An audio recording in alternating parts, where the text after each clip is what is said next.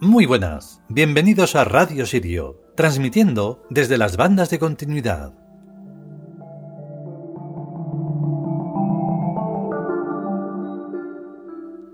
Qué capítulo tan importante e interesante y qué mm, eh, actual es.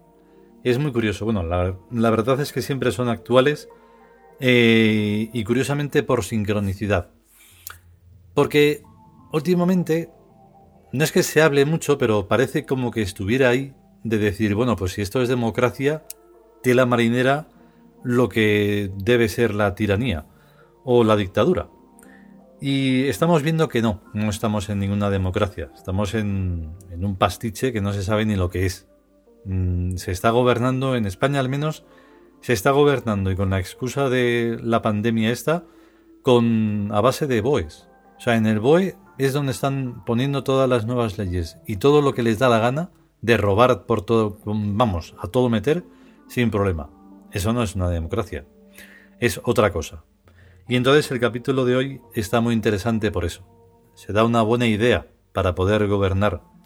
Pero hay un pequeño problema. Se necesitan personas. Y buenas, además. No así mm, cualquier persona. Y eso no está ocurriendo así mucho que se vea por ahí. Nosotros nos hemos fijado en un país, en un pequeño país, que llamamos pequeño gran país, que es El Salvador, y merece el esfuerzo echarle un vistazo. Tener cuidado porque los monstruos también se ponen ahí a mirar, y allí hay muchos con diversos tipos de problemas. Vamos con el capítulo.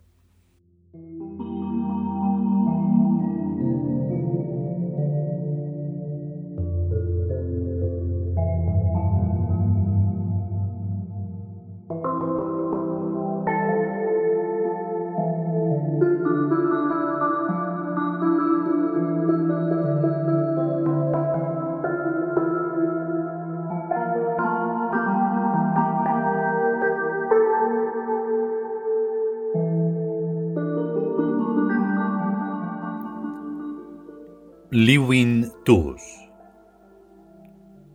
El lenguaje de los dioses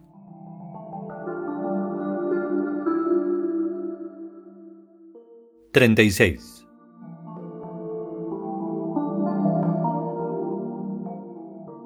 Todo gran incendio empieza por una pequeña chispa. La pequeña chispa brota misteriosamente de algún choque. El viento no es enemigo de la pequeña chispa Comenzar a vivir es comenzar a tener enfrentamientos con el entorno, con los semejantes y con los desemejantes. Empezar a tener un conflicto con la vida. Rechazar el pasado. Tener claro que el destino es futuro. Confiar en la aventura. Ser y no ser a la vez y en el mismo sentido. Contradecirse como corresponde a los rebeldes. Madurar sin fosilizarse. Hundir la mente en el misterio de las cosas anhelar con tal furia al imposible que no tenga más opción que dejarse conquistar o rendirse a nuestro deseo. Crear un mundo y fundarlo antes de que su posibilidad desaparezca y ser un chispazo vital.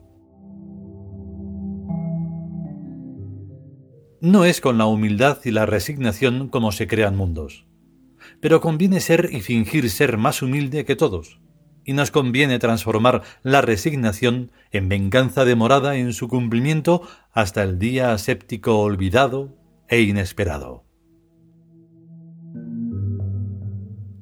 Para que se produzca un gran incendio espiritual y social y político, algo tiene que arder y tiene que consumirse en los altares del futuro, para con sus cenizas poder abonar nuevos campos ubérrimos para los espíritus y sus mentes y cuerpos.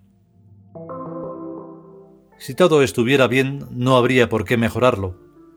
Pero al estar todo, afortunadamente, mal, es un magnífico pretexto a nuestra medida para eliminar este mundo humano y cambiar su razón de ser por la nuestra. La historia la escriben los vencedores, que son quienes han preparado un futuro distinto y mejor, más inteligentemente y más honestamente según dicen siempre las crónicas oficiales. A los humanos les da igual cualquier cosa que haya ocurrido antes de que ellos nacieran. y les da igual lo que ocurra a renglón seguido después de morirse.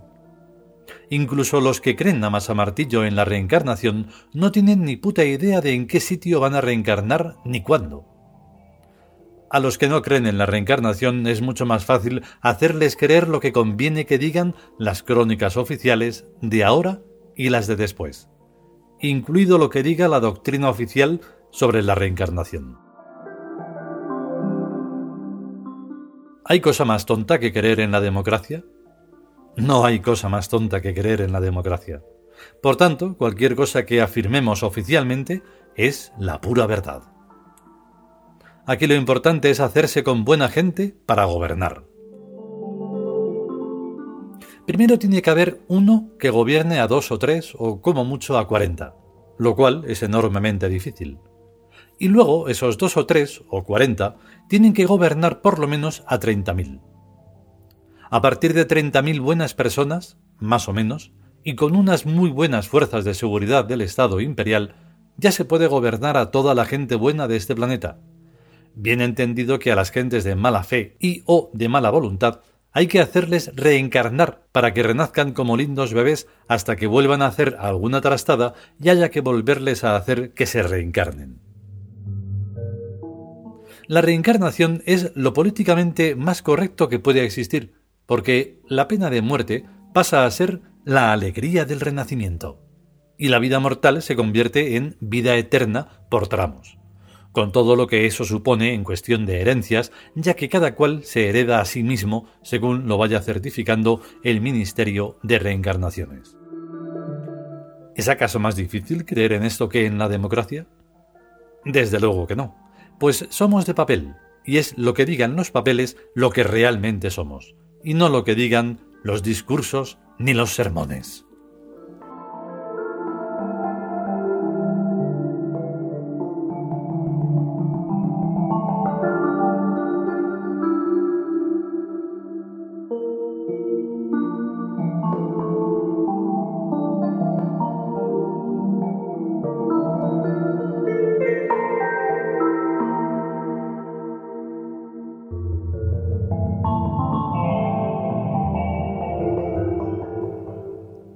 Y hasta aquí este trigésimo sexto capítulo del libro El lenguaje de los dioses.